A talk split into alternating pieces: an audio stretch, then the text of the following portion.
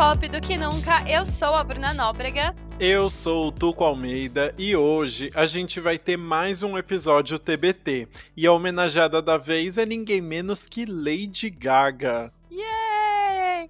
Há 10 anos a Gaga lançava o álbum Born This Way, que além da faixa título super maravilhosa, trouxe singles como Marry the Night, You and I e The Edge of Glory. Exato. E além de vários hits, esse álbum ainda marcou a carreira da Gaga, não só por consolidar o nome dela como uma grande artista pop, mas também porque teve várias polêmicas envolvidas. Então, bora começar logo para comentar sobre tudo isso.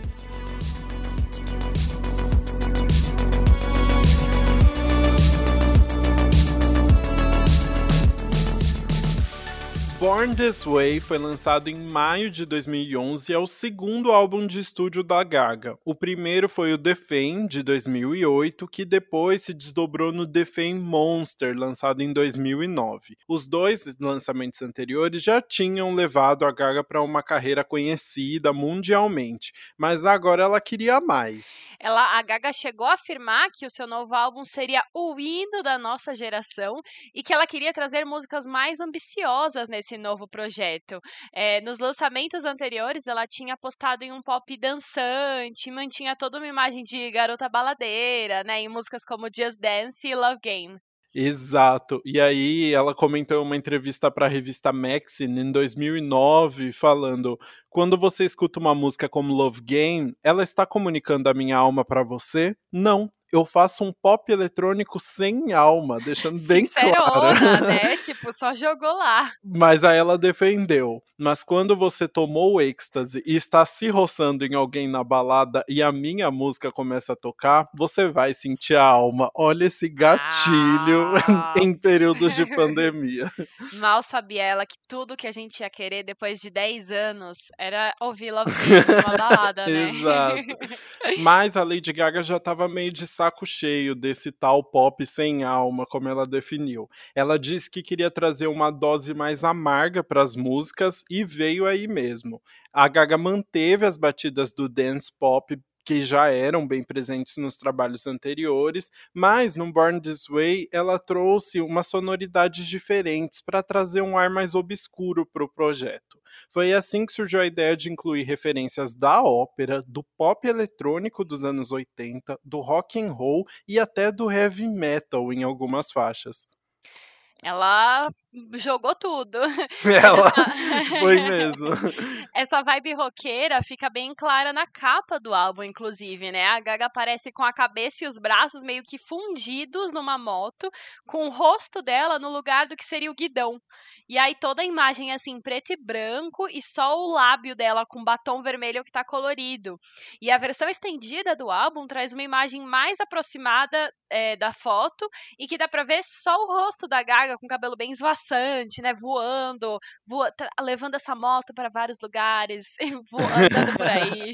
Pois é, rolou a maior polêmica na, na época que ela lançou essa capa, porque as pessoas ficaram reclamando do Photoshop ali, dos braços dela, do, no lado da, da moto.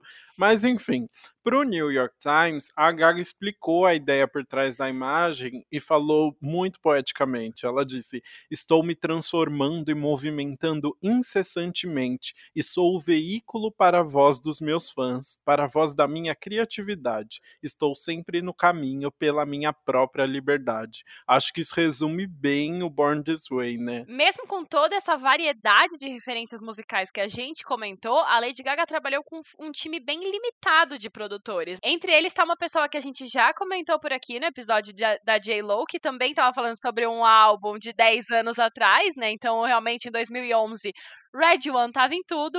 e aí ele já trabalhava com a Gaga desde o primeiro álbum, nada mais justo do que tá no segundo também. E outros dois nomes também foram muito presentes na produção. O primeiro é o do DJ White Shadow, que não tinha grandes trabalhos anteriores, mas ele curiosamente participou da trilha sonora da versão dublada em inglês de Yu-Gi-Oh! Muito bom. Eu não sei se eu gosto mais que o nome dele é White Shadow ou se É. ele trabalhou com Yu-Gi-Oh, sabe? Ai, tudo. E depois do Born This Way, ele continuou trabalhando com a Gaga em vários outros projetos. E aí, outro, o segundo, é mais conhecido pela indústria, que é o Fernando Garibay, que ele assina a direção musical do álbum e aparece na composição de mais da metade das faixas. E ele, assim, na época ele já trabalhava com Will.i.am, Britney Spears e principalmente com Henrique Iglesias. E aí, em 2014, né, já três anos depois, ele ainda criou um duo junto com a Kylie Minogue, que era o Kylie Garibay.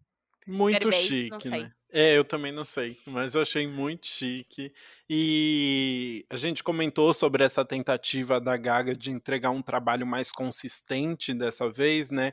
E isso aconteceu muito nas letras também. A Gaga apareceu na composição de todas as faixas e ela disse que escrevia todos os dias sem falta. Foi por isso que ela conseguiu terminar o álbum rápido e que ela se dedicou ali. E ela trouxe muitas referências religiosas nas letras. Tanto é que o álbum tem faixas como Judas e Bloody Mary. E é óbvio que rolou polêmica na época, né? O Born This Way chegou a ser banido no Líbano por ser considerado ofensivo ao cristianismo. E outro assunto que rendeu muito na época foram as comparações com a Madonna, né? Já existiam várias, mas com esse álbum elas ficaram ainda mais intensas, porque a Madonna já tinha consolidado uma carreira inteira aí falando de referências ao, do cristianismo nas letras, né? Então a Gaga trazer isso aumentou ainda mais ali isso, e na época quase toda a resenha do álbum da Gaga trazia comparações com os discos anteriores da Madonna. E a faixa título, Born This Way, ainda foi muito comparada com Express Yourself da Madonna, porque também era um hino de discoteca que trazia a temática aí de aceitar as diversidades e ser quem você é. É, não é surpresa que depois elas meio que se tornaram rivais, né? A, a mídia conseguiu contribuir bastante para isso, né? É isso. Mas enfim, depois dessa introdução inteira, bora comentar logo sobre esse faixa a faixa. Bora!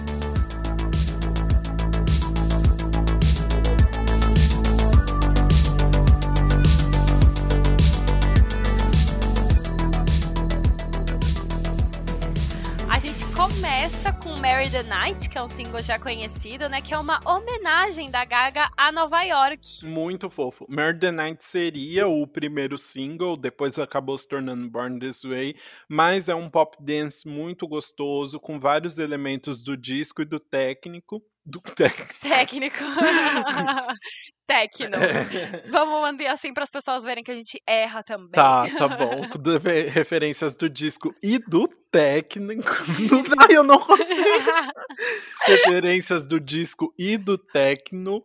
E a, a Gaga na letra tá falando sobre se casar com as próprias inseguranças. Esse casamento com a noite aí do título é falar sobre o. Ela tá, na verdade, falando da- das partes obscuras dela, um lado que ela não quer mostrar pro mundo, mas que ela já entendeu esse, esse outro lado dela e ela vai se casar e aceitar ele. Toda metafórica, né? Muito. A, a Lady Gaga comenta que é uma pecadora, mas a maior referência ao catolicismo é, da música é que ela se inspirou nos sinos e no som de órgãos da igreja para música.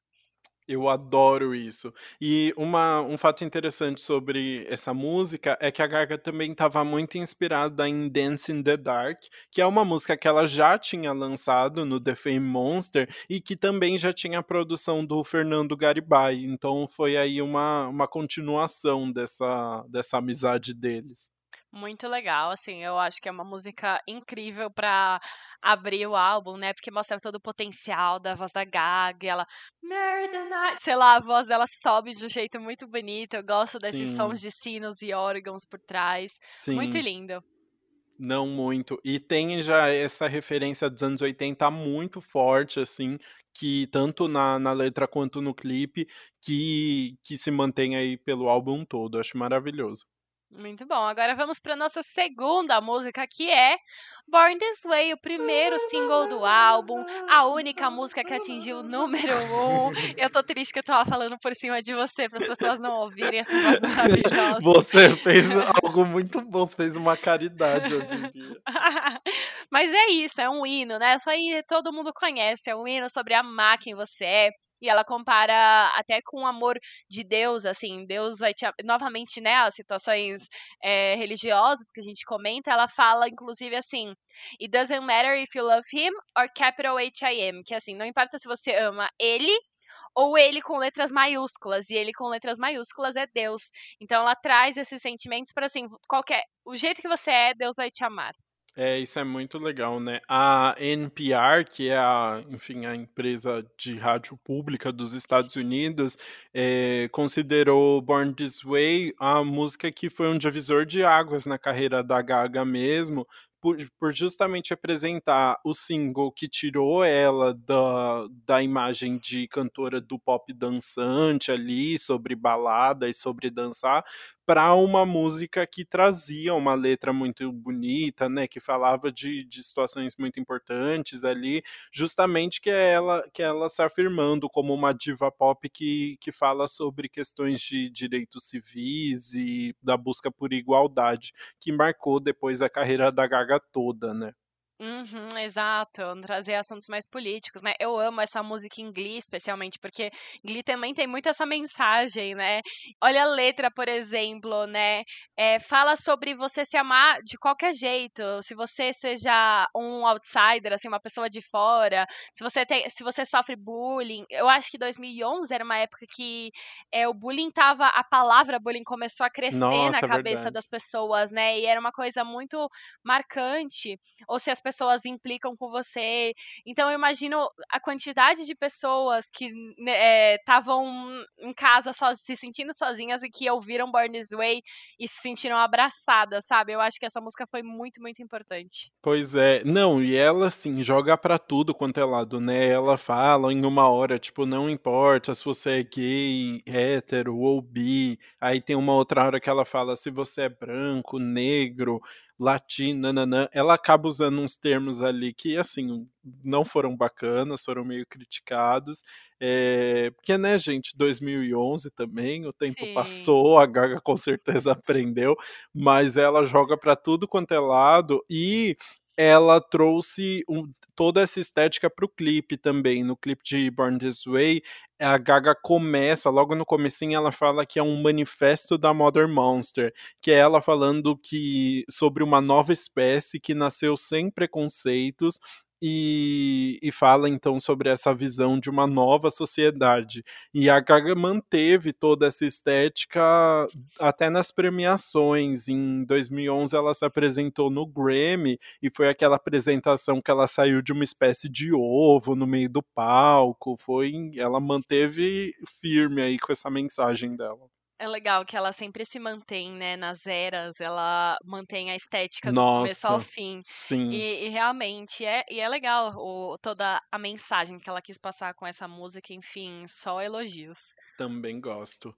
E agora vamos para Government Hooker, que é uma música inspirada na relação do John F. Kennedy, o presidente, com a Marilyn Monroe, um suposto affair aí que eles tinham, né? E ela dá nomes, né? Tem uma, uma parte ali da música que ela fala: coloque as suas mãos em mim, John F. Kennedy. E aí ela dá até uma risadinha. Sem limites. Essa Sem é a fofoca limites. que a gente quer. É, a música tem influências da ópera, inclusive, assim, e ela é misturada com umas batidas eletrônicas, é, umas batidas meio industriais, robóticas. Uhum. É engraçada essa junção que ela faz, porque parece inusitado, né? Uhum. Mas eu uhum. acho que funciona. E um, um, detalhe curioso que eu achei é que no começo é, ela tá cantando uma música nessa vibe de ópera que parece quando você entra numa igreja e tá, sei lá, o, o coral ensaiando, parece que você tá. Ela tá rezando uma missa. É, é. Não, não, sei, o que, que você achou? Eu achei que lembrou muito o canto lírico, sabe? De ópera mesmo. Eu acho que a ah, inspiração ah, dela ser. foi nessa dramaticidade do canto lírico, assim. Ela trouxe mais esse lado. É... Em minha defesa, tem canto hum. lírico e às vezes quando você entra em igreja, então... Tem, não, é tá isso. tudo junto. Não, e tá é. tudo junto, né? As referências dela foi, foram... Foi é o que por... eu quis dizer, porque é, não, é não, é rezando missa, tipo padre, mas é essa música de lírico mesmo, que as pessoal tá cantando no fundo, é, é muito é, essa vibe que ele É, porque, justamente, porque assim, as referências da Gaga para esse álbum, assim, que ela trouxe mais de inovador, foi o rock, foi a igreja, falando muito, trazendo muita referência de igreja, e ela também traz uma questão mais de mitológica dos gregos, e aí a ópera entra nesse contexto aí. Então tá tudo no mesmo bololô ali, tá ela conseguiu bem. misturar tudo. E uma, uma curiosidade muito legal dessa faixa também é que ela tem coprodução do DJ Snake, como diria a Selena Gomes. DJ Snake que tá bombando muito agora, fazendo feat com todo mundo mundo. Ele já tinha feito produções para o Pitbull na época, mas estava meio que no começo de carreira ainda e já estava trabalhando com Lady Gaga. Mas ele só trabalhou nessa faixa só do álbum. Mas é curioso, porque na época, 2011, acho que não tinha muito DJ Snake o nome dele tão presente. Com na... certeza. É, é, engraçado voltar para os artistas que estão bombando hoje, como eles começaram, como muitos deles têm participações em músicas que a gente nem imaginava, porque na época, quando a música foi lançada, você não sabia quem ele era, né? E aí Exato. você volta hoje e você fica, meu Deus, que Olha, incrível. saiu dali, né? É. Bom, agora bora pra Judas, a quarta faixa, Judas, que foi single também. É, quem não lembra, né? É, é um pop que mistura mais com um ritmo mais dançante, mais eletrônico. E mais uma vez a Gaga volta a falar de um, de um lado mais sombrio dela. Ela tá apaixonada pelo Judas, que foi quem traiu Jesus, né? Se ela se casou com a noite, agora ela quer ficar com o Judas. É maravilhoso. Mais uma metáfora metáfora, né? Ela usa uhum. o Judas, Judas aí como uma metáfora para sobre amar o lado mais sombrio, ou até amar quem não devia, né? Uhum. E é, ela usa é, várias referências bíblicas novamente, e aqui até para falar da própria carreira. É, no sentido mais bíblico, ela fala: Estou além do arrependimento, meretriz da fama, prostituta, garota de programa que vomita seus pensamentos. Então, ela meio que cita né, que o que as pessoas chamam ela, basicamente, os xingamentos. Então, no sentido bíblico, ela já nunca mais vai ser perdoada. Mas aí ela fala assim: Mas no sentido cultural, eu apenas falo no tempo futuro. Como se ela já tivesse falando antes o que as pessoas iriam falar já no futuro, né? Ela é sendo uma precursora do seu tempo, que de certa forma é verdade. É muito verdade. É, essa é só uma referência, o começo da referência que ela faz a Maria Madalena. Ela vai se comparar a Maria Madalena em 50 mil músicas desse álbum. Esse é só é. um pedacinho. E realmente é muito legal pensar o que faz sentido, né? A Gaga na época não estava tão consolidada, ela já era muito conhecida mas ainda tinha muita muita polêmica envolvendo o nome dela, né? Era vestido de carne, eram umas coisas muito loucas e as pessoas não entendiam quem era Lady Gaga, né? Porque cada hora era uma roupa diferente, uma era diferente, umas músicas falando de coisas muito loucas. Então, realmente foi era muita informação ali mas ela sabia que ela já estava o quê? Falando no futuro, muito preparada. e até essa, até essa própria música, né? essa música com o clipe foram muito estigmatizados, criticados, porque ela representa no clipe de, meio que de uma forma às vezes até um pouco literal, né, a parte do, do Judas com Jesus e tal. E isso na época era absurdo, não na época, né, às vezes com um, algumas pessoas até hoje vai ser um absurdo, uhum. mas uhum. ela tem coragem, ela vai lá e se, se impõe, faz o que ela quer e é muito incrível. E um fato muito legal é que no clipe de Judas, quem interpreta o próprio Judas é o Norman Reedus, que fazia o Daryl de The Walking Dead. A série tinha começado aí há pouco tempo, na época, né? E a Gaga já tava o quê? Contratando o homem para fazer clipe também. Olha Ela pegou ele no auge, né? Ele tava, tipo, The Walking Dead quando estreou era, era uma febre, então ela pegou ele pro clipe, então foi mais um, uma emoção aí pra esse vídeo. Maravilhoso. Nossa segun... segunda não, né? Nossa Eita. quinta música. Buguei. Nossa quinta música é Americano. Essa música parece bobinha, assim, né? De, sei lá, você passa reto e tal, mas ela tem uma letra é, bem política, milituda, assim, né? Exato, é muito louco, né? Porque a letra parece simplesinha, mas na verdade ela foi inspirada em dois acontecimentos ali dos Estados Unidos na época. O primeiro foi a lei de imigração do Arizona, que era uma lei extremamente rígida implantada contra a imigração ilegal no estado, e também a Proposição 8, que foi uma iniciativa na Califórnia que baniu o casamento entre pessoas do mesmo sexo na época. Foi uma loucura. E aí a Gaga juntou todas essas referências numa historinha de de que ela estaria se apaixonando por uma mulher ali, e ela fala que conheceu essa mulher em East LA, que é a parte conhecida mais por ter uma população latina. E aí ela fala: "Nós nos apaixonamos, mas não no tribunal, porque elas não podem se casar". Sim, ela falou tudo e, e falando assim sobre LA, né, que é conhecida pela, por grande parte da população latina, essa música traz uma mistura do disco, né, que a gente conhece bem, com o mariachi, o gênero popular no México. Inclusive, uhum. ela canta em espanhol. Até o é, americano é, bem mais ou fala. É, ela tenta, mas ela traz aí o espanhol um pouquinho, é, fala o americano, né, uma, tenta usar um sotaquezinho. É, eu gosto dessa, dessa, dessa música porque traz essa mistura, né, de duas coisas diferentes e também por falar de uma letra tão importante, como ela foi esperta, né, de contar uma história para falar sobre esses assuntos tão importantes. Pois é, numa, numa música meio descontraída, né? Porque quando ela tá cantando Americano ali, é só meio divertida, assim, foi uma mistura legal. É, mas eu senti que a Gaga tinha uma ambição forte com essa música, assim. Em uma entrevista, ela chegou a comentar falando: a música soa como uma faixa de pop, mas quando eu estou cantando, eu me sinto como Edith Piaf em um holofote com um microfone antigo. Olha que maravilhoso maravilhosa. tudo, né? Que é pouco, né?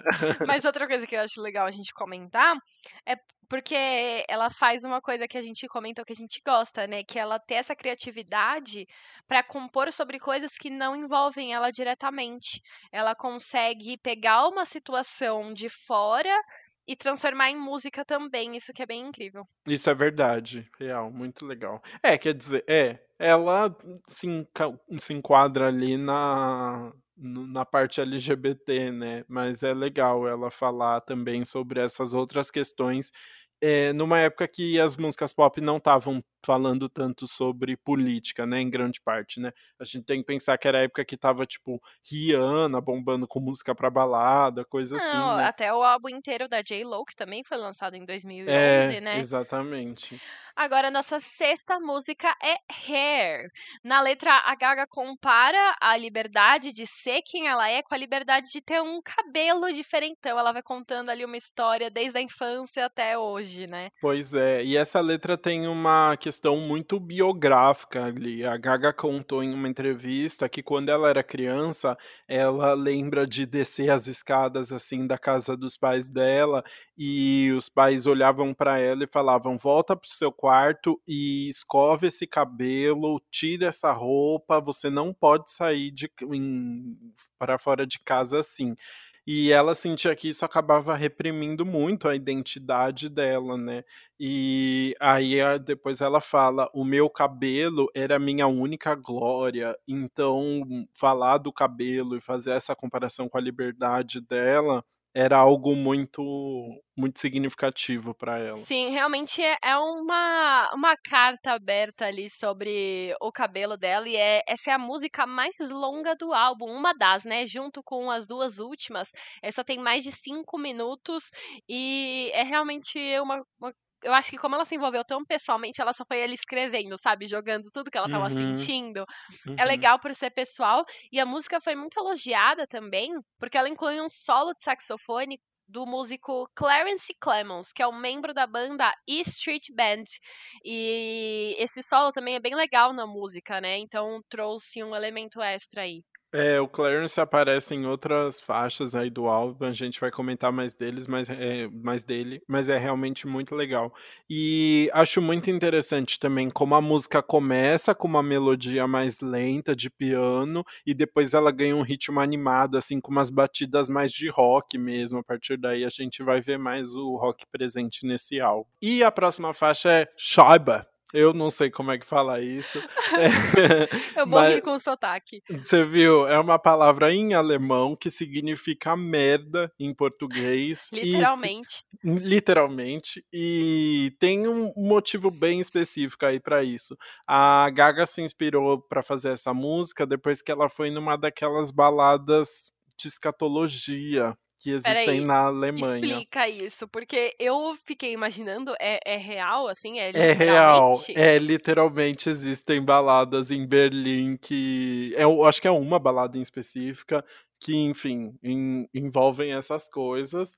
E aí a Gaga se inspirou aí nisso para para escrever essa música. Apesar que a música em si, a letra em si, não tem nenhuma nenhuma relação escatológica ali, né? É, a- ela começa a música falando: Eu não falo alemão, mas eu, eu posso falar se você quiser. É, mas o mais engraçado é que ela não tá cantando em alemão na música. A música toda ela tá falando no- com sotaque alemão, assim, parece que ela tá contando um monte de coisa, mas na real é só um embromation mesmo. Ela joga umas palavras em alemão e inventa outras. é, então, na verdade, ela não pode falar alemão, mas é uma forma dela falar que ela pode fazer o que ela quiser, né? Mano, que maravilhoso. Eu não entendi a mensagem dessa música, mas assim, gostei de todo o contexto que Cê não envolve ela, entendeu? sabe? Ó, não, ó, vou falar Não, que eu, eu, entendi. Tá bom, Ah. pai. Eu Não. entendi isso que você falou assim, que ela tem esse poder. Ah, O álbum é meu, a música é minha, eu vou cantar o que eu quiser, vou lançar o que eu quiser, e é isso. É basicamente Mas isso, né? É, mas eu acho que vai mais além disso, porque assim, tem uma parte em inglês que ela fala: se você é uma mulher forte, você não precisa de permissão. E no, acho que no, é no refrão mesmo que ela fica repetindo, tipo, ah, eu só queria ter, ter me sentir à vontade pra sair pra dançar sem, sem a permissão de ninguém, sabe? Então Hum, a música toda é ela falando que ela se sente à vontade para fazer o que ela quiser, que ela é uma mulher independente e que ela faz o que ela quiser. E aí incluindo aí pra numa balada de cocô eu na Alemanha, é isso. é, e falar, e tipo, se eu quiser falar alemão, eu falo. E eu vou fazer uma música inteira em alemão. Ela tá falando em alemão? Não, mas ela pode, entendeu? Tá bom, tá bom, gostei. Eu, eu entendi agora, tô dando mais valor pra essa música. É, e nessa vibe de balada alemã aí, a música ela é um dance pop bem fartão, só que ela tem, um, ela tem uns toques de techno ali que fica bem legal também. É, é É, total uma música que tocaria numa balada, né? é total, é total. Perfeito, então. E eu amei que você conseguiu falar techno sem errar agora. Você viu? Aprendi. Arrasou. né? Na segunda música tá bom, né? E a próxima música é Bloody Mary, que tem um ritmo mais lento de pop e foi muito influenciada pelo trance ali, uma vibe mais eletrônica. Eu adorei essa música. E além disso, ainda tem um coro vocal masculino que foi muito inspirada no canto gregoriano, bem dramático. Sim, e novamente aqui a gente tem outra representação religiosa bem literal, porque é uma música inteira inspirada na história da Maria Madalena. Uhum. E eu adorei que ela fez um tweet é, que perguntaram sobre a letra da música. Ela contou em Blood Mary, eu Bloody Mary, né? Eu tô lutando entre a fantasia e a realidade. E aí eu não entendi nada, porque ela falou assim: eu fiquei inspirada no meu carro e na Maria Madalena, a última, a maior namorada de rockstar que já existiu. O carro? Onde tá o carro nessa letra, sabe? Eu me perdi. É, essa parte de ser inspirada pelo carro, não entendi é, também. Eu talvez tenha, depois a gente vai falar de, de outra faixa aí que ela fala de carro, que é Highway Unicorn, né?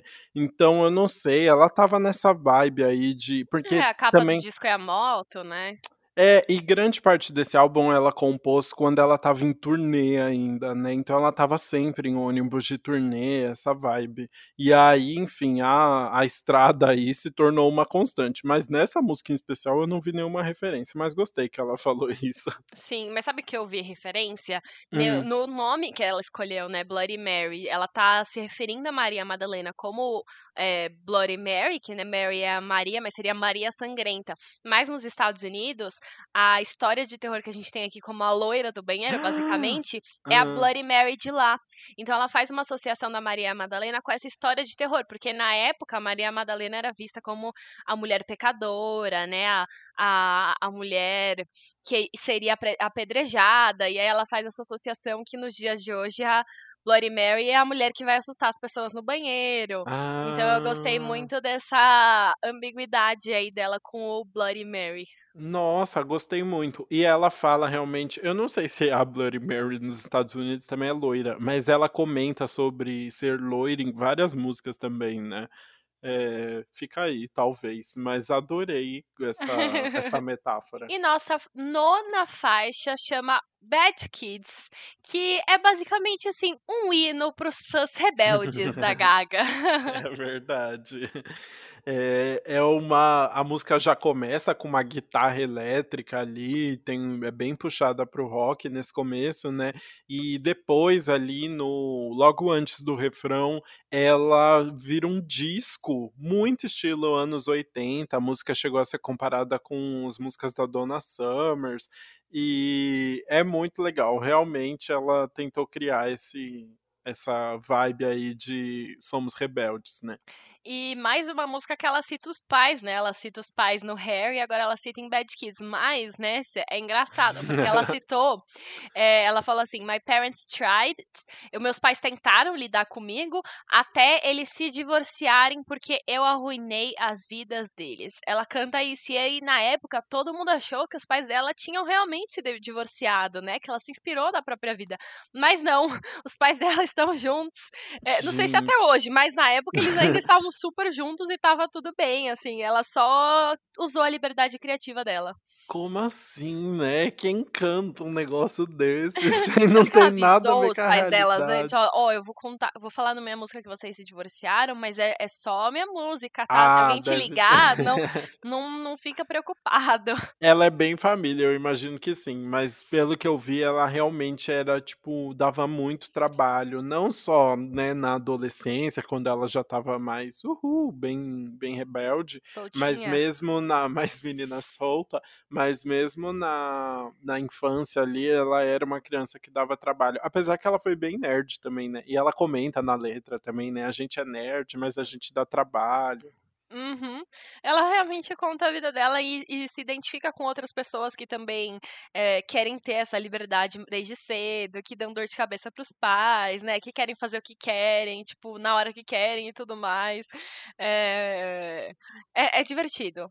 Exato. E Bad Kids daí abre uma parte muito mais inspirada no rock and roll da, do álbum, né? Porque logo em seguida vem Highway Unicorn, Road to Love, um título bem longo, é. É, que mais uma vez é também um eletropop, mas ele tem mais influência do rock ali, e ela contou que se inspirou muito no Bruce Springsteen, que ela ouvia desde a infância e que na verdade foi aí um estava no imaginário dela em várias faixas do álbum, incluindo Highway Unicorn.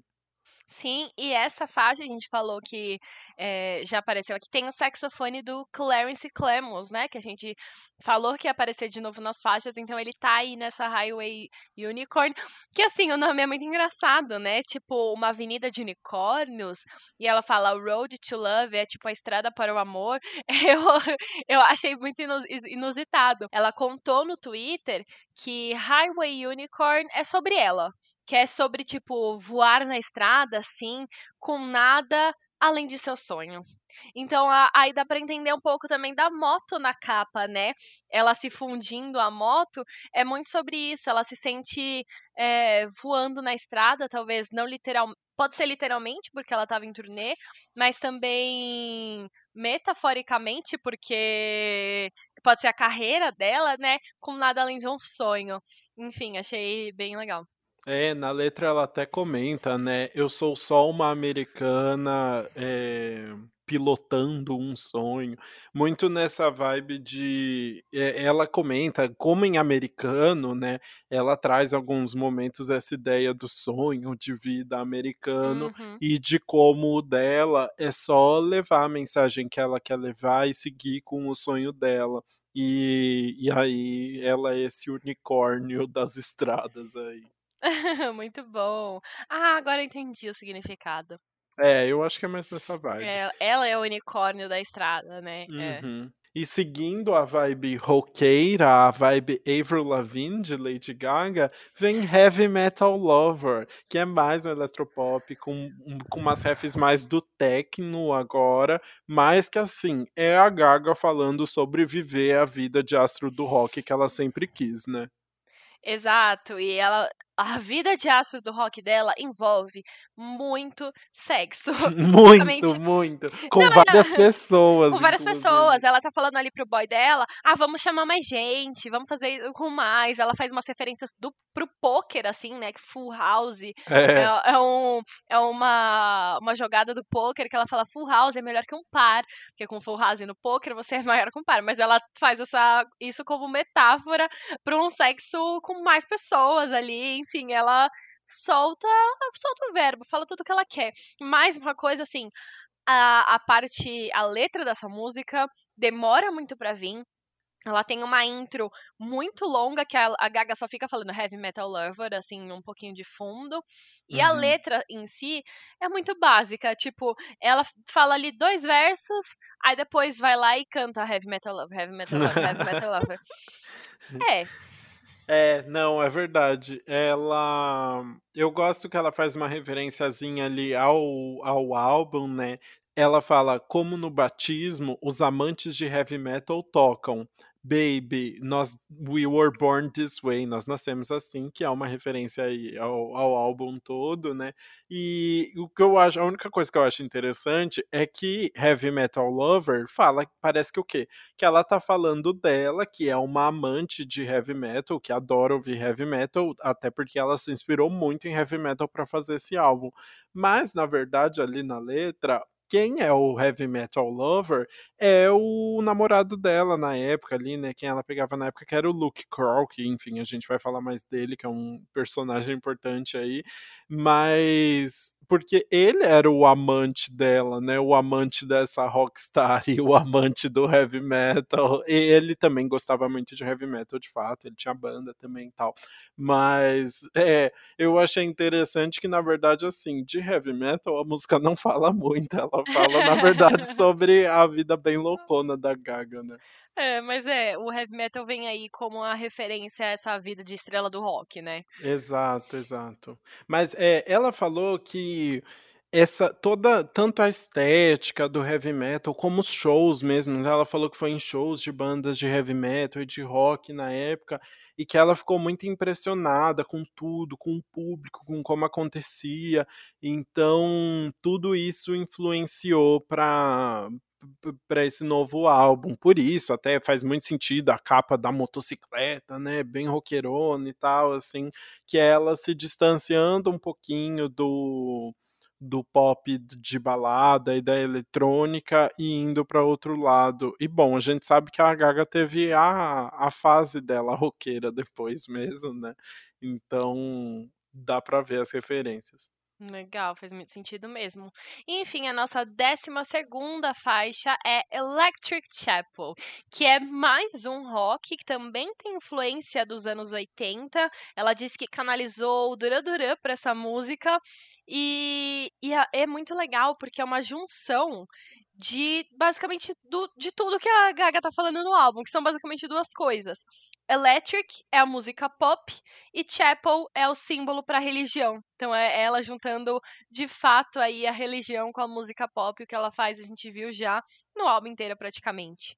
Pois é, na música ela fica chamando o boy pra ir com ela nessa capela elétrica aí, né? Mas ela diz que a Electric Chapel era um espaço em que qualquer fã poderia procurar amor. Achei isso fofo.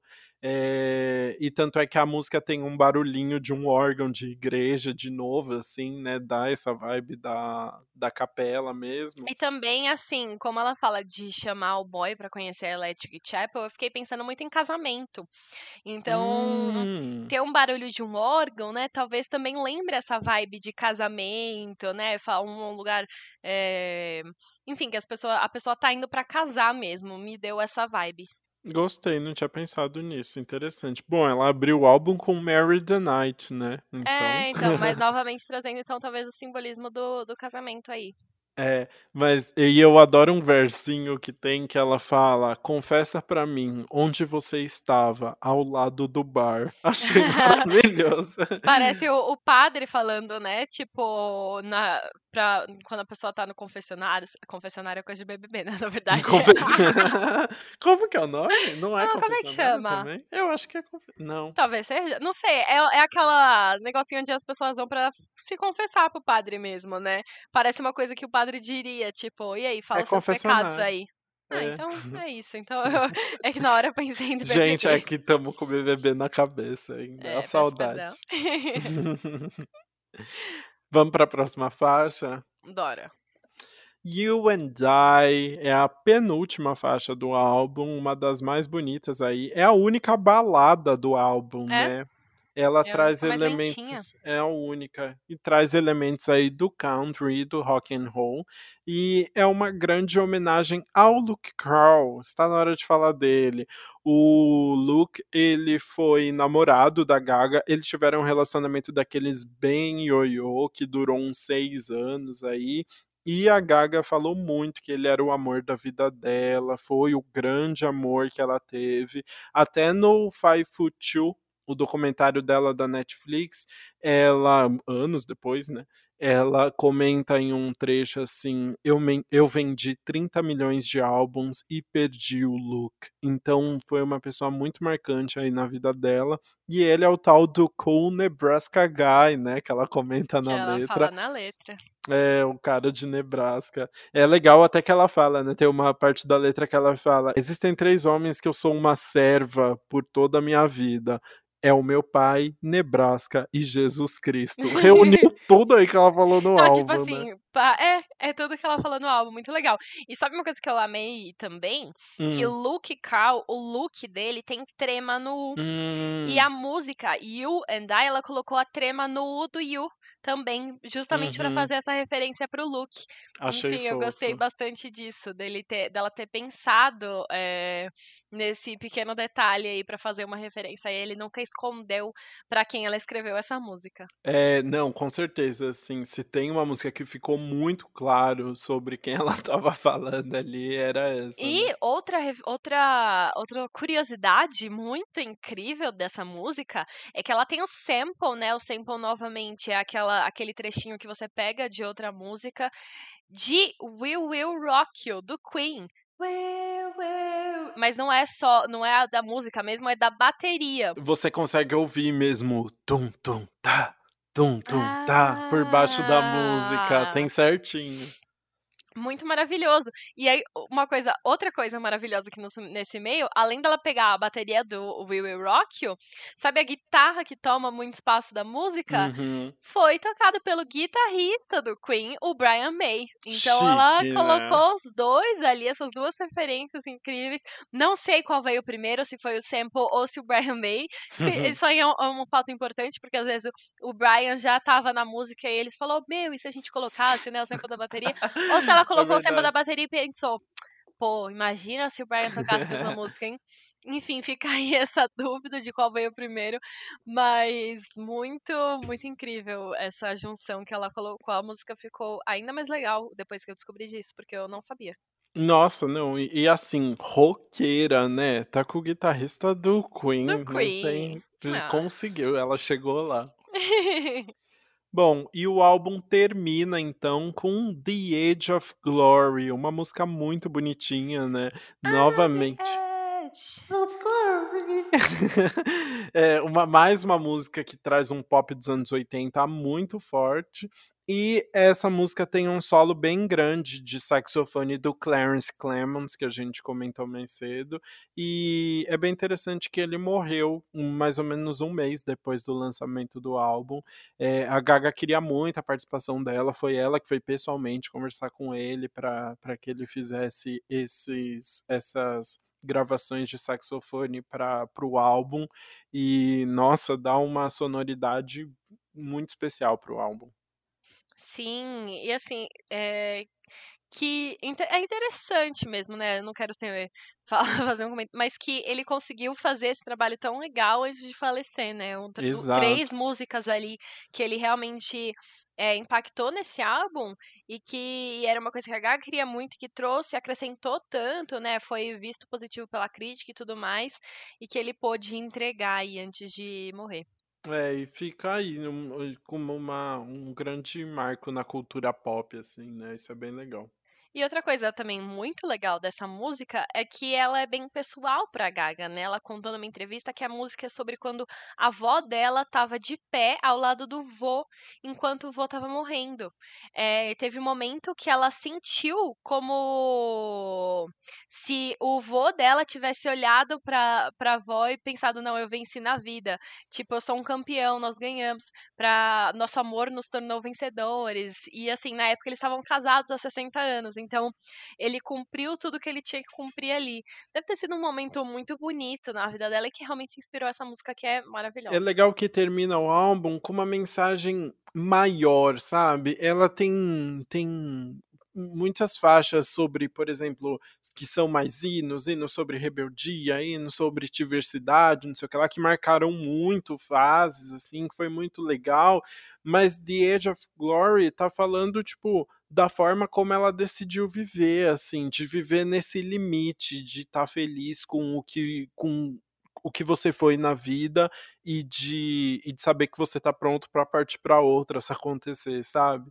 Então eu acho. Também fala é, é, muito sobre talvez essa relação do vô com a avó dela, porque ela fala sobre tá nessa beira do precipício, mas tá com a pessoa, né? Exato. Começo, tipo, não tem razão para eu e você estarmos separados, vamos ficar juntos. E aí eu tô no precipício da glória, mas eu tô me tô é, segurando em um momento com você. É até uma música bem romântica, se você for pensar. É, eu acho que sim. E, e fica nessa, né, de tipo, cara, eu cheguei lá, sabe? E aí, o que é o chegar lá para cada um, né? Mas é, é, é, legal trazer essa mensagem de esteja no lugar que você acha que você tá bem com o que você viveu, sabe? Achei bem bonito terminar o álbum assim, uma letra bem bonita da Gaga. Sim, muito fofo. Inclusive, uma coisa, uma curiosidade, né? Este álbum, ele tem uma versão internacional especial, que inclui mais três músicas. E assim, mesmo quando a Gaga lançou esse álbum especial com mais três músicas, ela não colocou as três músicas bônus no final. Ela colocou no meio do álbum mesmo. Então, The Edge of Glory continuou sendo a última, do, a última música do álbum, mesmo nessa edição especial. Então, eu acho que ela era algo que ela realmente queria deixar por último. Verdade, só vem os remix depois que a gente abafa.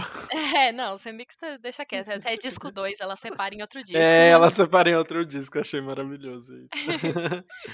ah, acabamos! Então, acabamos!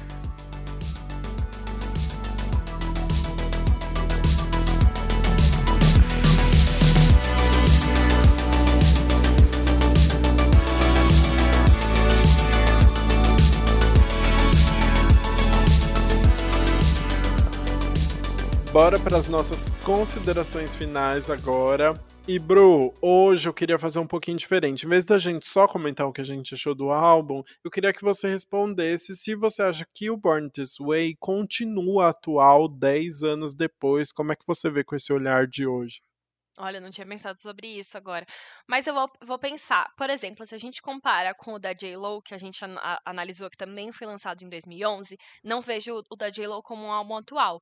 Então, nesse sentido, o da Gaga é, traz muitos temas atuais que poderiam estar tá hoje.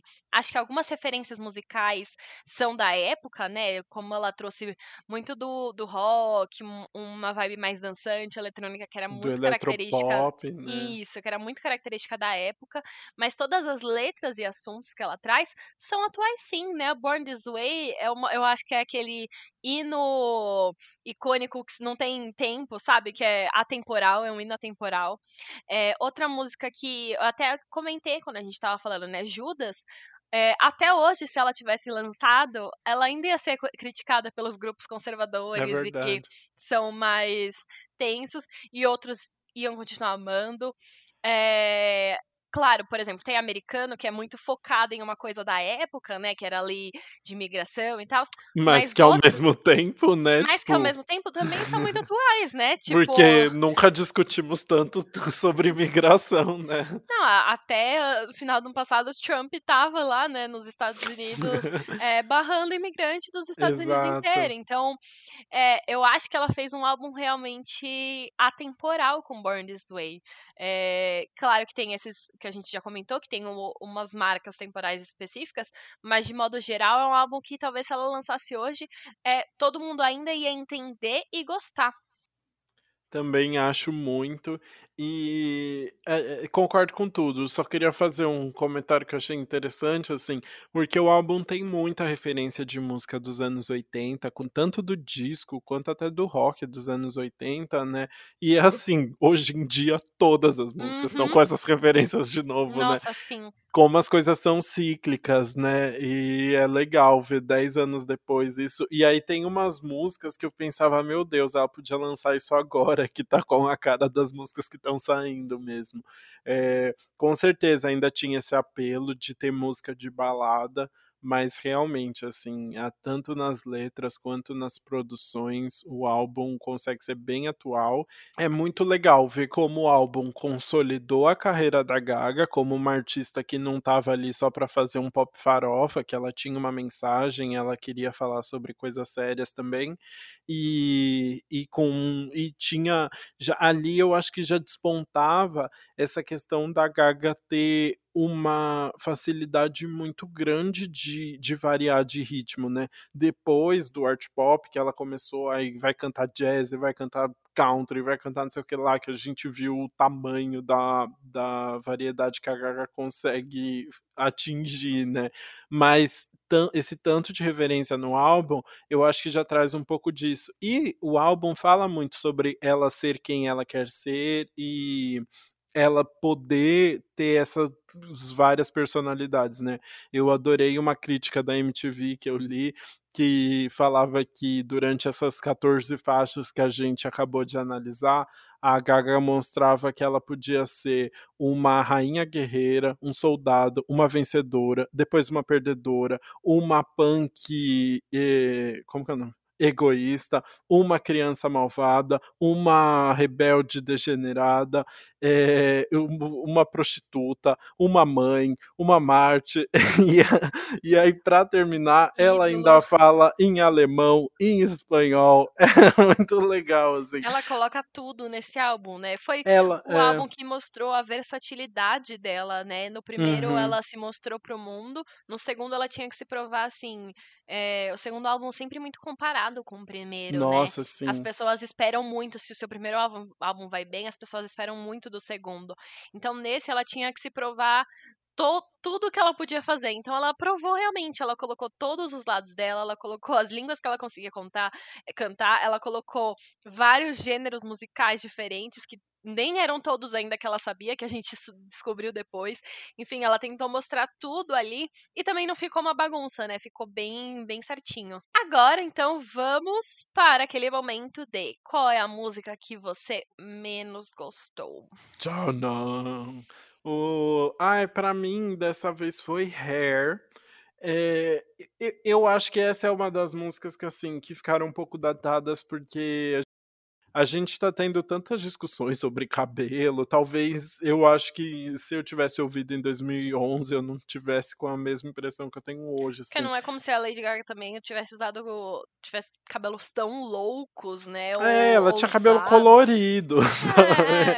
É. Que tá, em 2011 podia ser algo tão diferente, mas assim, achei uma metáfora um pouco fraca pra falar sobre a liberdade dela, sabe. É uma uma música legalzinha, mas não sei, não gostei muito da letra, achei a letra, comparado a outras letras que ela consegue criar uns imaginários mais completos e tal, essa música é mais uma música dela falando sobre sobre ela se expressar do jeito que ela quiser. Eu entendo, a eu acho muito bonita a história dela falando da infância, de como os pais lidavam com isso, ela fala que a mãe dela chegava à noite ficava cortando as ponta dupla dela e ela não queria, eh, mas achei uma música meio fraquinha comparado ao resto do álbum.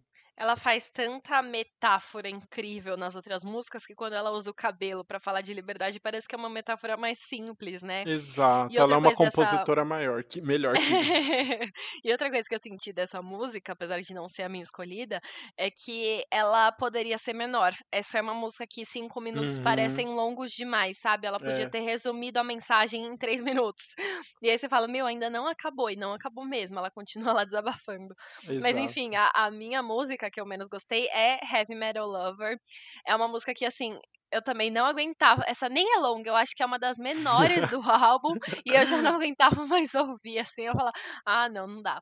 Porque é isso, não tem uma letra muito grande, foi uma composição bem simples, ela fica repetindo esse Heavy Metal Lover, não gosto do do ritmo, da melodia. Essa é uma enfim, eu não não tenho nem tanto a acrescentar, porque realmente não não me diz muito, sabe. Também não, é. É isso, assim, tipo, nessa nessa tentativa de de juntar o rock com o pop aí, eh, ela acertou muito em algumas faixas, mas outras acabou ficando meio superficial.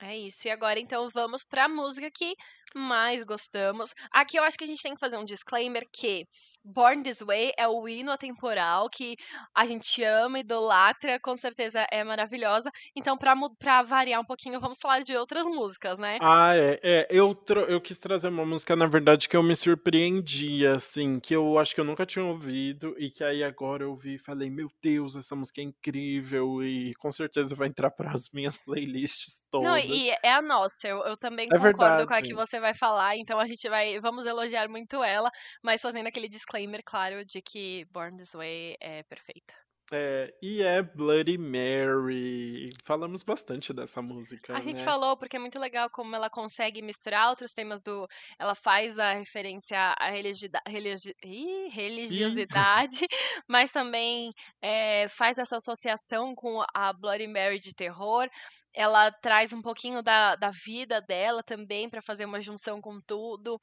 eh, e e todos os elementos musicais que ela trouxe também, né, pra compor essa letra. É, não, eu adorei essas referências do trance, assim, e a aquele refrãozinho do dance, dance, dance with my hands, hands, hands, é muito gostoso, né. Isso, e tudo enfim, tudo mais, né, o coro vocal masculino inspirado no canto gregoriano, eh, o som transmite muito o que a letra quer dizer, e tudo junto fica, eh, bem impactante de ouvir, né. Eh, também nunca tinha escutado essa, confesso que essa foi a primeira vez que eu parei pra ouvir esse álbum inteiro, e foi uma experiência muito legal, e Bloody Mary realmente me surpreendeu, queria ter ouvido antes. Também, mas ainda há tempo. Ainda há tempo, é isso. A quem também nunca tinha ouvido, termina de escutar o podcast e vai lá ouvir o Born Ai, This Way certeza. inteiro pra conhecer, porque é um álbum que, eh, realmente marcou essa geração, marcou a carreira da Gaga, e é essencial pra pra conhecer. Isso aí. E sabe o que ainda tem tempo, Bruna? O quê, Da Lucas? gente fazer o quadro anti-single do Que Mal Acompanhado. Tudo.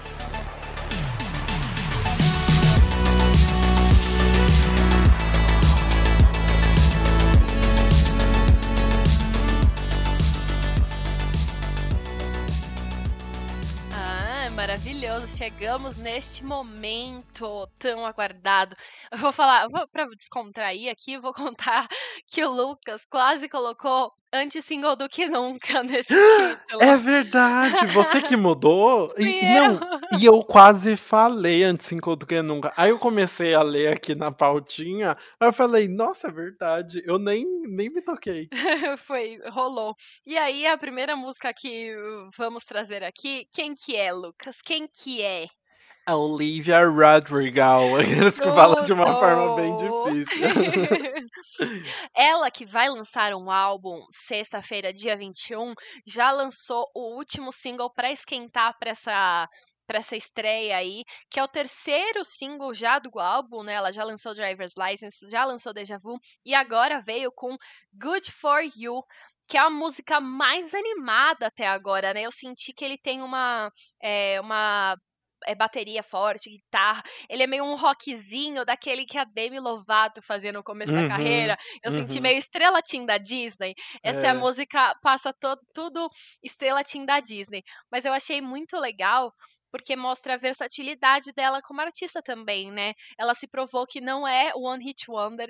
No primeiro single ela trouxe aquela balada emocional de término triste. Depois ela trouxe uma vibe mais sarcástica, um pouco diferente. E agora ela traz essa, essa, som, essa música de vingança, que é super animada e forte, não sei o que lá. Eu gostei muito de ver essa versatilidade dela. O clipe tá maravilhoso. Ela tá de uniforme de líder de torcida, tem escola, tá vários lookinhos fofos. E ela já estreou essa faixa no Saturday Night Live, né? Ela foi a, a convidada da, dessa semana do programa, né, que é o super é, a, programa principal ali de artistas de sábado à noite, e ela já estreou e, e fez essa estreia da música cantando lá uma performance incrível, super animada, é, enfim, só elogios, né? Até falei demais.